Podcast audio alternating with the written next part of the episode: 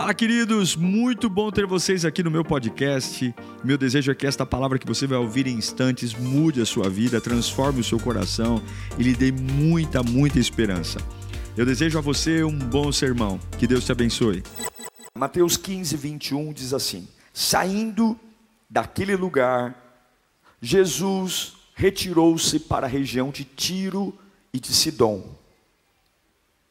Uma mulher cananeia natural dali, veio a ele gritando: Senhor, filho de Davi, tem misericórdia de mim.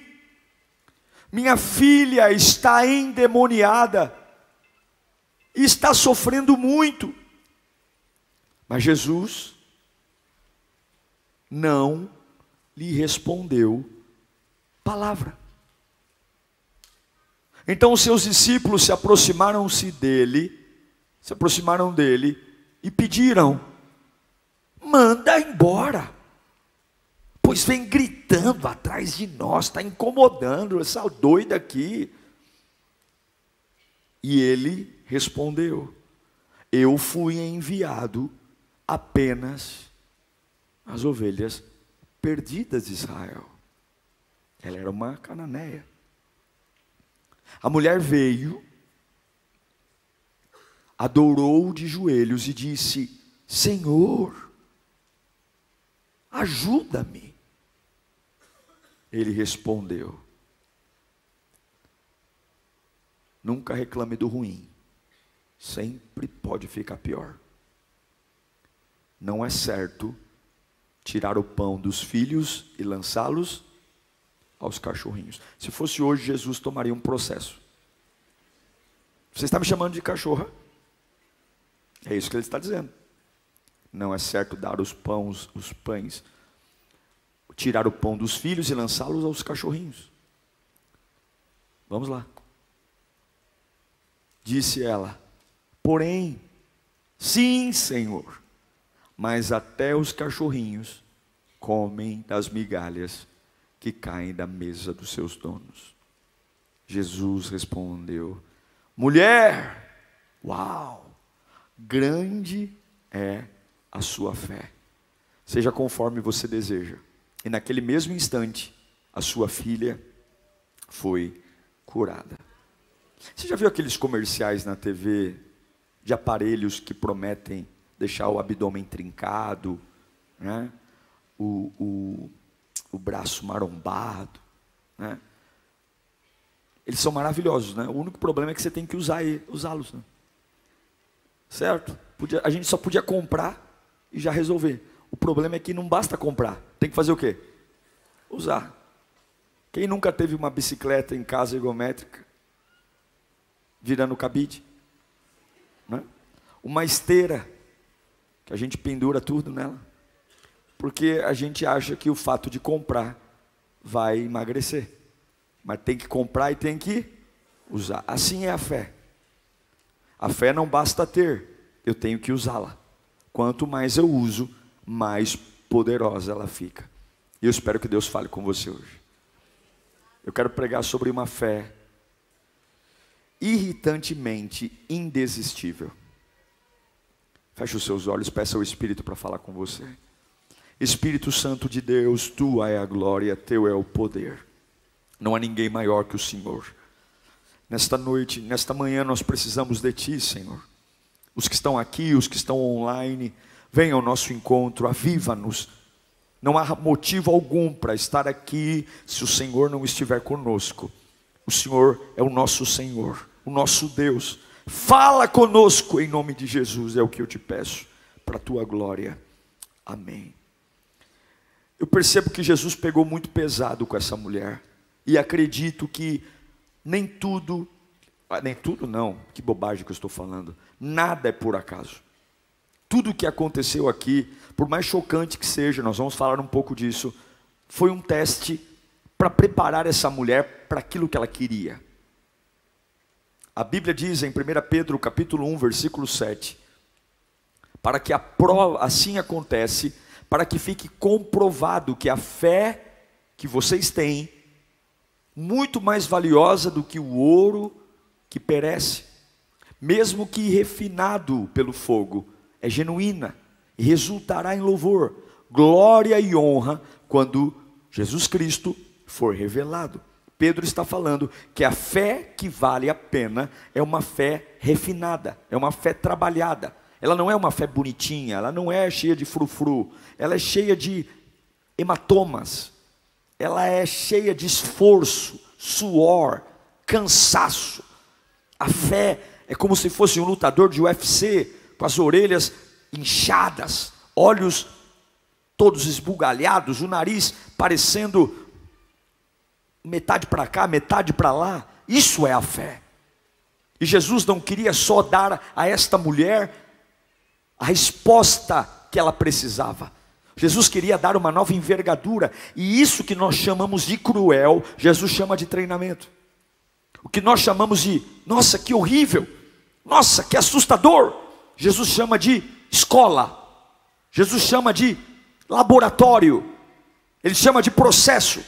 Cuidado para não chamar de cruel o processo que está te deixando menos sonso. Cuidado para não chamar de injusto o que está te preparando para ver a vida por uma perspectiva que você naturalmente nunca veria com aquilo que teu pai e tua mãe deixou para você. Você não sabe o poder que os nossos antepassados exercem em nós. Essa mulher era uma mulher cananeia. Ela vinha de uma cultura pagã. Ela tinha uma herança familiar. Um lugar onde se praticava o ocultismo, e não à toa a filha dela era endemoniada. Não à toa ela tinha um demônio morando dentro da casa dela. Ela está pedindo, Senhor, expulsa o demônio da vida da minha filha. Mas não adianta expulsar o demônio se a portinha sempre fica aberta para ele voltar. Jesus não quer apenas fazer aquilo e tirar aquilo que te deixa agoniado, Ele quer curar você para sempre. Os fenícios, ah, os cananeus eram da, da Fenícia, ou seja, é, é, era uma religião estéril, mas muito mística, extremamente mística. Viviam do ocultismo, da adivinhação, da evocação de mortos, de rituais pagãos. E a possessão está na vida daquela jovem. E aquela mulher, desencantada com a religião dela, ela vai até Jesus. Vamos começar a conversar e ter uma conversa madura aqui, ok? Para nós, uma adversidade sempre é considerada um inimigo. Mas você já percebeu que a adversidade daquela mulher levou-a estar face a face com Jesus? Será que foi tão ruim ter uma filha endemoniada? Não, pelo fato de ter um demônio, mas será que não foi Deus que deu liberdade ao diabo para começar a atormentar aquela mulher mais, mais, mais, mais, para que ela chegasse num ponto de desacreditar de tudo que ela viu, ouviu, para levar ela diretamente aos pés de Jesus? Será que não é por causa disso que você está aqui hoje? Porque de umas semanas para cá tudo ficou pior? Será que não é por isso que você está pensando seriamente em se batizar? porque de alguns dias para cá, o que era administrável está insuportável. Então, isso que eu estou chamando de catástrofe, isso que eu estou chamando de absurdo, está levando essa mulher para falar com quem? Com Jesus. Cuidado quando você começa a reclamar demais das suas provas, porque talvez elas estão apertando você para acelerar aquilo que demoraria anos para você fazer. graças ao demônio que está dentro da filha dela, ela parou de acreditar nos ídolos que os pais delas ensinaram para buscar Jesus. O nível da perturbação era tão alta que ela começa a dizer: Eu não acredito na religião dos meus pais, eu preciso ir atrás de Jesus. Eu estou dizendo para você que Deus pode usar o diabo para você sair da idolatria. Deus pode usar o diabo para você largar coisas que os teus pais depositaram em você. O diabo, ele não é ninguém senão uma ferramenta divina. Então essa mulher tem uma filha endemoniada e graças ao demônio que está na filha dela, ela está desacreditada da religião antiga dela e ela está indo para Jesus. Então eu pergunto para você, esse demônio na casa dela era uma bênção ou uma maldição? Para fazer o que aconteceu foi uma bênção. Eu quero dizer que o diabo pode ser usado para Deus te abençoar. Se Deus quiser usar o diabo para abençoar você, ele pega o chifrudo, põe dentro da tua casa e fala: vai lá perturbar ele um pouquinho, porque ele está muito sonso. Vai lá perturbar ela um pouquinho, porque ele está indo pelo caminho errado. Vai lá. Foi o que aconteceu. Graças por o que, que levou essa mulher a se converter? O que levou essa mulher a ter uma nova vida? A filha endemoniada. Não foi campanha no monte, não foi óleo ungido na testa.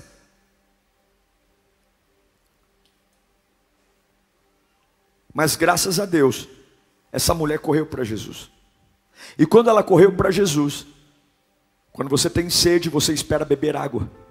Quando você tem fome, você espera alguma comida. Ela vai até Jesus. Não era fácil ir até Jesus. Ela não era uma cristã. Ela não era uma judia. Era uma cananeia. Os cananeus são diferentes. E quando ela vai até Jesus, talvez ela esperava: olha, Jesus vai olhar para mim. Assim como a gente olha para alguém o crente, ele é muito esperançoso, não é? Quando a gente vê uma pessoa de outra religião vindo na nossa igreja, a gente fica fazendo de tudo para essa pessoa se sentir confortável. E assim não é? Olha, aquele irmão ali é católico. Olha, aquele irmão ali é espírita. Olha, aquele irmão ali é ateu. Aí a gente fala assim: ai meu Deus, vamos tratar ele com tanto carinho, com tanto carinho, para ver se ele, ele gosta daqui. Jesus pega ele. Jesus, ele, na hora que ele olhou para aquela mulher, ele sacou que ela não era judia. E ele faz questão de deixar claro para ela que ele percebeu que ela não era judia. E ele está disposto não só a expulsar o demônio da vida dela, como dar uma nova fé para ela. E talvez hoje Deus está disposto a te dar uma nova fé. Eu quero falar com você bem rapidamente os testes que Jesus aplicou para uma nova fé. Não pense que você vai ter uma nova fé falando mais grosso na igreja.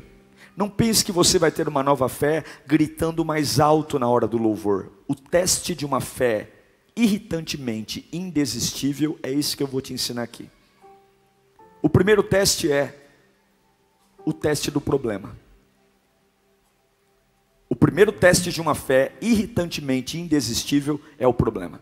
Essa mulher tem um problema. A filha dela é horrivelmente endemoniada. A bênção sempre vem carregada de problemas.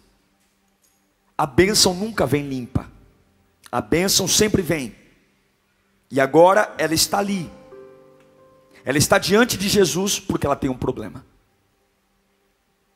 Ela está diante de Jesus porque ela está horrivelmente perturbada. Se você quer ter uma fé, você tem que entender que, seja qual for o horrível que chegue para você, Jesus é a única opção. Você não pode faltar no culto porque tem um problema. É aí que você tem que ir para o culto. Você não pode pedir afastamento das suas atividades ministeriais porque você tem um problema. Você não pode simplesmente fazer beicinho e dizer: Eu não vou assistir o culto hoje porque eu estou estressado e com dor de cabeça. Você não pode, porque o teste da fé começa exatamente quando você tem um problema. É o fogo que refina a fé. Você não pode deixar os seus problemas inibirem você de crer em Deus. Você não pode. Você não pode dizer que vai desviar porque não tem força. É exatamente por não ter força que eu vou grudar em Jesus, porque se as minhas pernas estão falhando, eu vou andar no colo dele. Se as minhas mãos não conseguem segurar, então eu vou deitar e ele vai segurar por mim. O primeiro teste de uma fé irritantemente indesistível é o teste do problema. E aí vem o segundo teste. O segundo teste é quando você ora e não tem resposta. Essa mulher chega diante de Jesus ela conta o problema dela e Jesus não dá uma palavra para ela. Ele simplesmente finge que não ouviu. Ah, primeiro teste não é difícil. Vir para a igreja quando tem um problema não é o desafio, mas permanecer na presença de Deus quando o céu fica calado, quando eu tenho uma urgência, borboletas no estômago, quando eu tenho o meu desespero e Deus simplesmente fica em silêncio, como assim? Eu estou no meu limite, eu não aguento mais, eu estou a ponto de fugir de casa, e nem uma palavra de encorajamento, nem um tapinha no meu ombro, nada, ele simplesmente me ignorou. Eu não sei se você já bateu a porta do céu e parecia que não tinha ninguém em casa, eu já.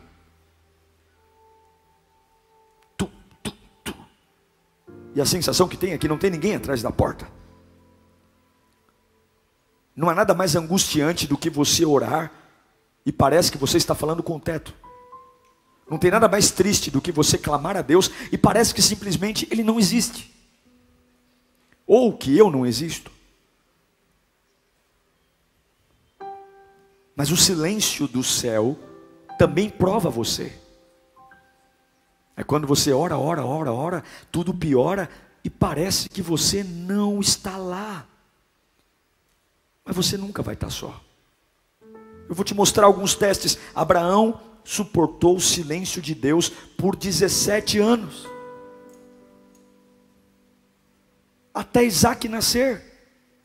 Moisés, 40 anos de silêncio no deserto, no meio de ovelhas.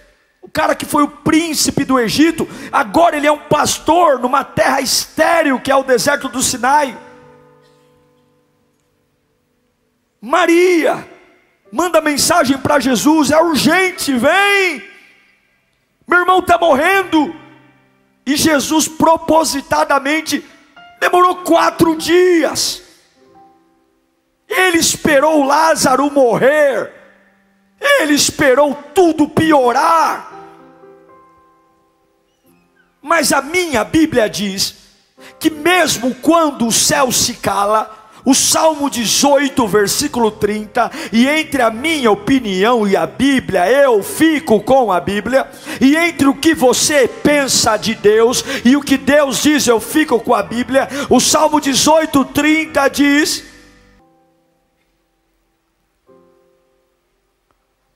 Vamos ler juntos no 3?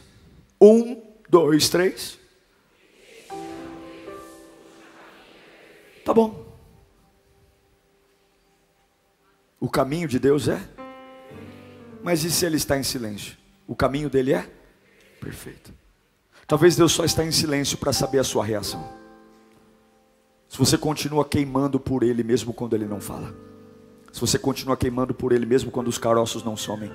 Se você continua queimando por ele mesmo quando você pede paz e a capetolândia aumenta a força do chicote se você continua servindo a Deus, mesmo quando você ora, ora, ora, ora por suprimento e o boleto chega, o boleto aumenta, as dívidas aumentam, a geladeira quebra, o carro funde o motor, você simplesmente está ali dizendo: Eu tenho um grande problema, e Deus está dizendo: Não adianta eu expulsar o demônio da tua filha e você continuar com essa fé confusa, essa fé estranha, essa fé que você conheceu os deuses fenícios. Eu não quero só te dar as minhas mãos, eu quero te dar o meu coração, eu não quero só te fazer dormir essa noite, eu quero transformar o seu caráter o seu coração. Eu sei que alguns aqui estão desesperados, mas muito melhor do que uma refeição é receber uma, um caminhão de alimento que abastece o meu celeiro. Levanta a tua mão para cá. A sua fé precisa ser uma fé que resiste pacientemente o silêncio do céu. Se Deus falou, Ele é Deus. Se Deus não falou,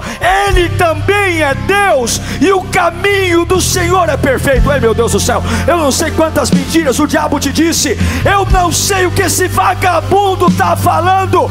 Mas até ele vai ser usado para você crescer. Até ele vai ser usado para você avançar. Até ele vai ser usado para você despertar. Levanta a mão bem alto. Diga bem alto: Eu vou resistir ao silêncio do céu. Ei, Jesus, eu tenho um problema. Ei, Jesus, eu tenho um problema. Ei, Jesus, eu tenho um problema. Ei, Jesus, eu tenho um problema. Ei, Jesus, minha empresa. Ei, Jesus, meus filhos. Lá, lá, lá, lá, lá, lá. É como se você não existisse. É o que ele fez com ela. Mas calma que eu não reclame do ruim, pode piorar. Jesus a ignora, e quando os discípulos veem que Jesus a ignora e a mulher continua indo atrás, vem o terceiro teste. O primeiro é o teste do problema, o segundo é o teste do silêncio. E agora vem o terceiro teste da fé, o teste da indiferença. Os discípulos, percebendo que Jesus não está dando bola para ela, os discípulos chegam e dizem: Mestre, manda essa mulher embora. Manda ela embora. Eles perceberam que Jesus não queria papo com ela.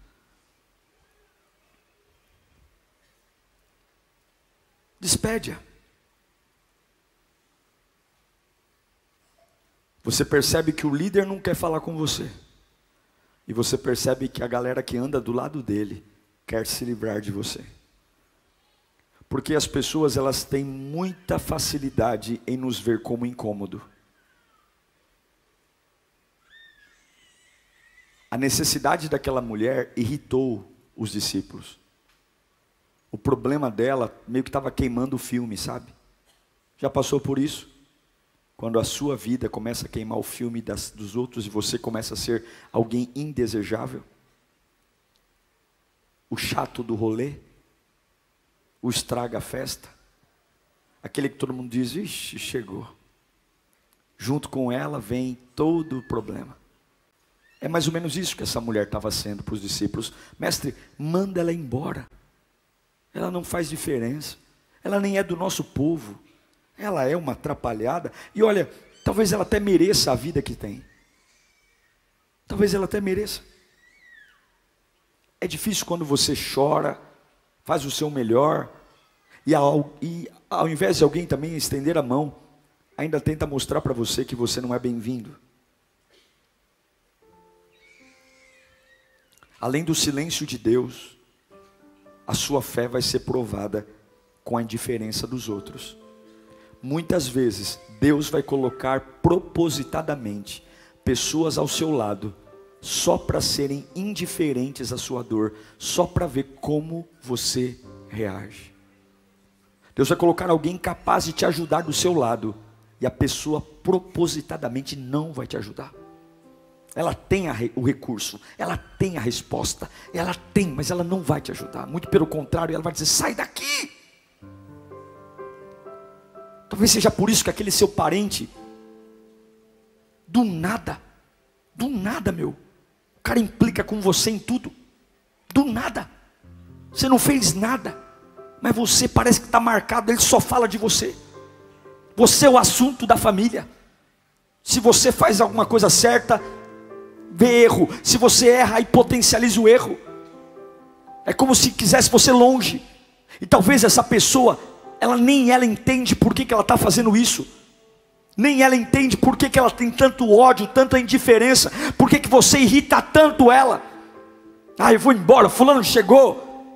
Ah, eu vou embora, a pessoa está sorrindo, você pôs o pé na casa, ela faz questão de mostrar que você não é bem-vindo. Ela faz questão. Você é um problema. Você é um aborrecimento. E eu pergunto, como que a sua fé reage diante disso? Como que a sua fé reage quando explicitamente querem se livrar de você? A maioria admite que não te quer por perto. Despede-a, manda embora, livre-se dela. É um problema para nós. Vai para outro lugar, some daqui. Você não é importante, você não é nada. Eu tenho um grande problema eu vou até Jesus. Eu oro, Jesus fica em silêncio. Aqueles que estão perto de Jesus olham para mim e manda Jesus, pede para Jesus me mandar embora. Mas não reclame do ruim, pode ficar pior. Porque se você tem uma necessidade, escute aqui. O diabo sempre quer que a gente compartilhe coisas. Mas quando você tem uma necessidade, essa necessidade é sua. Você não pode abrir mão do que tem que fazer pela reação das pessoas. Quem vivia o inferno em casa era ela, não eram os outros. Então por que eu quero que os outros lutem por mim, se os outros não sabem o inferno que eu estou vivendo? Por que, que eu quero que os outros abracem a minha causa, se sou eu que tenho as feridas? Por que, que eu quero que as pessoas montem uma rede de solidariedade, se ninguém sabe o preço que eu paguei para estar onde eu estou? Se ninguém sabe como é que eu estou enfrentando os meus dias? Eu não estou atrás de compreensão, eu não estou atrás de solidariedade, eu estou me lixando se vão me apoiar ou não. Eu só sei de uma coisa: ele tem o que eu preciso e eu preciso dele. Você tem que saber que se você tem uma necessidade, você não pode desistir. Você não pode, porque mesmo em silêncio, Deus conhece a sua necessidade. Deus entende a sua dor e segura essa. Mesmo em silêncio, nunca esqueça, ele se importa com você. Ele se importa com você. Não é porque ele não está falando que ele não está se importando. É como aquela criança que cai no chão e o pai diz: Você está muito tempo no colo, já passou da hora de aprender a andar. E a criança fica deitada: Colhe, papai, colhe, papai. E o filho, o pai diz: Não, eu não posso atrasar o teu desenvolvimento, eu não posso atrasar o seu crescimento. Levanta daí. O coração do pai diz: Eu preciso ajudá-lo, mas a razão diz: Não, ele precisa andar. Levanta daí, levanta, chora o quanto quiser, eu não vou te pegar no colo. Deus está em silêncio, porque passou do tempo de nós sermos criança, passou o tempo de ficar com mamadeira. Eu não sei para que eu estou pregando, mas essa fé fajuta, essa fé que vira e mexe fica gripada, essa fé que vira e mexe pega testado, essa fé que vira e mexe fica ofendida. Está na hora de passar pelo fogo e ser uma fé irritantemente indesistível. O diabo não me para, cara feia não me para, o câncer não me para, desemprego não me para. Oh meu Deus do céu, o fogo vai descer aqui nesta manhã, o fogo vai nos tomar. Eu sei, eu sei que Ele conhece a minha necessidade, Ele se importa com a minha dor. Mas o pior teste não foi até agora. Jesus a ver vindo pelo problema, Jesus fica em silêncio. Os discípulos ficam indiferentes. Mas agora vem o pior dos testes. Jesus a humilha. Jesus a humilha. Ela ajoelha para adorar. Jesus olha para ela e diz: Eu não vou te dar. Por que, que eu vou dar a bênção dos filhos? Para uma cachorrinha. A Bíblia diz que Deus ele resiste aos soberbos, mas ele dá graça aos humildes. Até onde você é capaz de descer para Deus te levantar? Até onde você é capaz de perder para Deus te pôr em pé? Qual é o preço da sua fé? Porque se a sua fé tiver um preço, o diabo paga. Porque o que tem valor não tem preço. Tem coisas que eu não vendo porque o que tem valor para mim não tem preço. Jesus acabou de colocar um preço na fé daquela mulher. Jesus a humilhou publicamente. Jesus disse: Eu não tenho nada com você. Se eu tiver que abençoar, eu abençoo um judeu, não você, cananeia. Você não. Você se ofenderia? Você diria que ele é cruel? Você agrediria ele? Você se rebelaria? Você diria que ele é mau? Você diria que ele não tem coração? O que nós faremos? O que nós faremos quando simplesmente Deus nos humilha? Mas Ele nos humilha porque Ele é mau? Ou será que o meu coração é tão estranho que tem que ser tão quebrado para voltar a ser um coração decente? Ou será que as marcas que eu carrego me deixaram uma pessoa tão orgulhosa? Um, um oleiro consegue fazer um vaso novo desde que ele consiga quebrar o vaso. Não tem vaso novo aproveitando o vaso velho. Jesus a humilhou. Jesus disse: Eu não é certo dar o pão dos filhos aos cachorrinhos. Essa era a última coisa que essa mulher precisava ouvir. Mas ainda assim, ela não desanimou. Ela disse: Eu sei, Senhor, mas os cachorros ainda comem as migalhas. Se o Senhor não quiser me dar tudo, me dá alguma sobra, me dá alguma coisa. Me dá alguma coisa. Mas eu não vou voltar para minha casa do jeito que eu vim. Eu não vou aceitar aquela realidade que eu tenho, sabendo que o Senhor pode mudar a minha história. Eu não vou deixar desejar ver a minha filha escrava do que ela é, sabendo que o Senhor pode libertar de todo o mal. Eu me recuso a desistir. Eu me recuso a desistir. Os exames estão piorando, mas eu me recuso a desistir meu salário não dá conta de quanto eu gasto e eu já tentei recortar daqui, cortar dali e não consigo pagar minhas contas, mas eu me recuso a desistir. Eu já conversei com meu filho uma vez, duas vezes, três vezes, quatro vezes. Ele falou que ia mudar, ele falou que ia mudar, ele me prometeu. Mas de novo ele fez. Ele não sabe que eu sei, mas eu já percebi que ele caiu de novo. Mas eu me recuso a desistir, Senhor. Eu me recuso a desistir, eu me recuso, eu já tentei de todas as formas, mas eu me recuso. Eu me recuso, eu sei que o Senhor está me repreendendo, eu sei que eu não mereço. Eu sei que eu não mereço, eu sei que eu não passo de um cachorrinho, eu sei. Mas Senhor, eu, eu sei, eu, eu quero te adorar, Senhor. Mas por favor, me dê ao menos uma migalha, me dê ao menos uma migalha. Eu quero dizer para você que Deus não te odeia. Eu quero dizer que Deus não te odeia, Ele não te odeia. É isso que o diabo quer que você pense. O diabo quer que você se revolte, o diabo quer que você enfie o dedo na cara de Deus e diga para ele que ele é cruel. Como eu já ouvi muita gente dizendo que se Deus me amasse, se Deus me amasse, Deus está dizendo tolo. Você está sujo. Você tem coisas dentro de você que fazem você ser um tolo ainda. Eu tenho coisas lindas, mas sua cabeça não está pronta.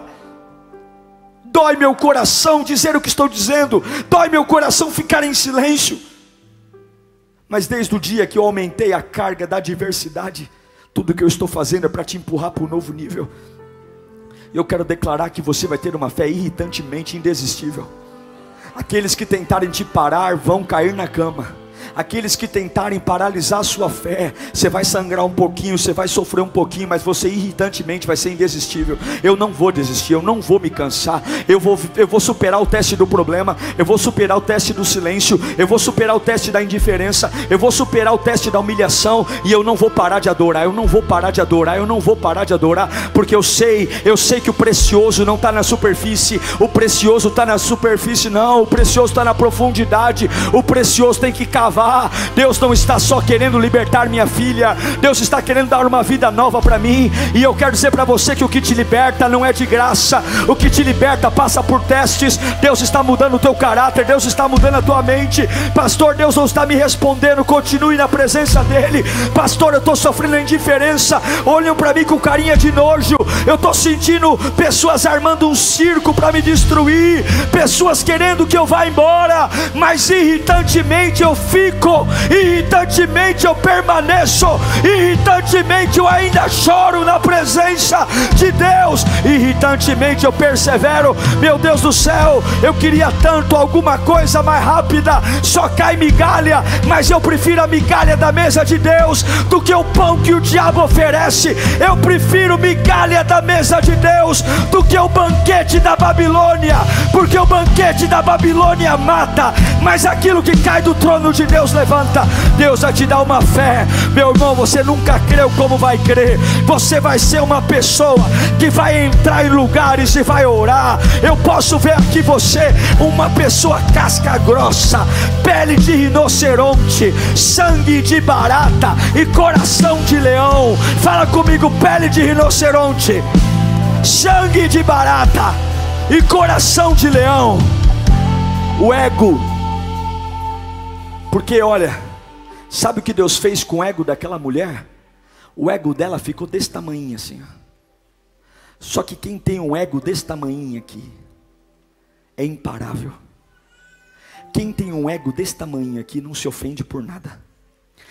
Quem tem um ego desse tamanho não briga por coisa idiota. Quem tem um ego desse tamanho não liga se vai sentar na primeira fileira ou na última, porque é um privilégio só estar no lugar.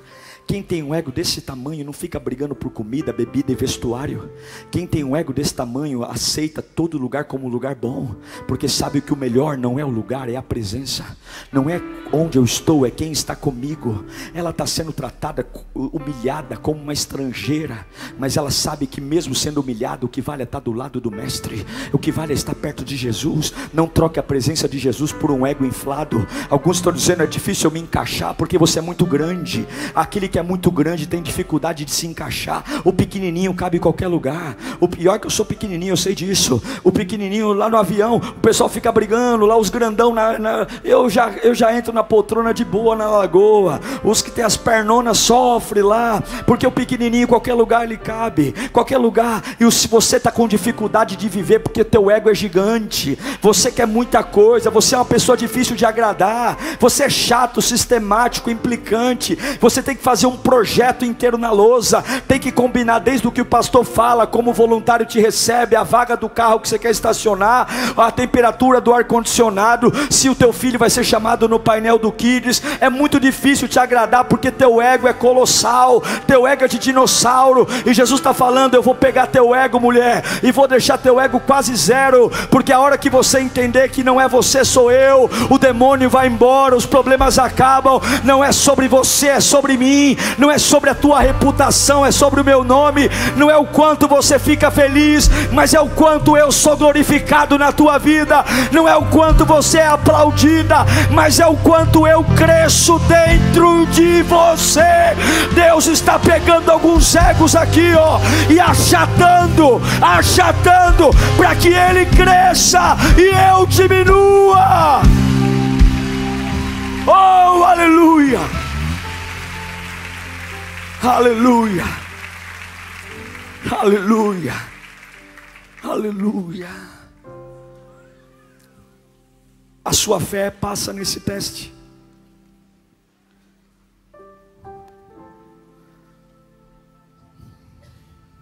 Você sabe que alguns estão só no primeiro nível, no teste do problema, e já estão quase morrendo. O problema é só o primeiro. Vamos lembrar para encerrar? Teste do problema é o primeiro. Teste do silêncio. Teste da indiferença. E teste da humilhação. Se você passar nos quatro testes, você terá uma fé irritantemente indesistível. O diabo vai olhar para você e dizer: miserável, acordou. Sabe quando você toca o despertador? Aí você levanta e põe os dois pés no chão. Ele olha no inferno e diz: Mais um dia que o miserável levantou da cama. Fizemos tudo que podíamos ontem e ele ainda está vivo. Irritantemente, ele é indesistível. Você dobra o joelho para orar, ele pega aqueles ouvidão dele e fica lá dizendo agora ele vai dizer para Deus: Me mata, Senhor, me mata, Senhor. E você está tocando no mesmo assunto que tocou ontem, Senhor. Eu ainda creio que tu pode curar, tu pode libertar. Ele é irritantemente indesistível. Ele não vai desistir. Ele não vai desistir. Eu não vai. Eu não vou desistir porque o meu ego é desse tamanho. Eu espero o tempo que for, desde que a glória de Deus esteja na minha vida, desde que eu esteja pertinho dele. Eu quero Jesus. Curve a sua cabeça. Feche os seus olhos. Talvez tudo está pior porque Deus está te provando. Talvez o mal que você administrava está chocantemente pior. Não porque o diabo quer, mas porque Deus está mandando ele manifestar mais, só para você correr mais rápido para Jesus. Talvez essa bagunça que está na tua vida, essa situação tão angustiante, é o amor de Deus. Graças àquele demônio que piorou a vida daquela criança, aquela mulher correu para Jesus e a vida dela foi mudada. Não reclame do que Deus está fazendo. Passe no teste do problema hoje. Qual é o seu problema? Diga que você vai crer. Diga para Deus: Eu vou crer. Eu vou crer. Se você está no teste do silêncio, se você vê o céu fechado, chora, chora, clama, clama e nada acontece. Diga para Deus que você vai continuar crendo. Se você está na fase da indiferença, um monte de gente fazendo cara feia para você, um monte de gente tentando te expulsar, deixando sua vida desconfortável. Como é ruim perceber que as pessoas não gostam da gente. Como é ruim perceber que a nossa presença não é bem-vinda. E algumas vezes Deus está fazendo isso.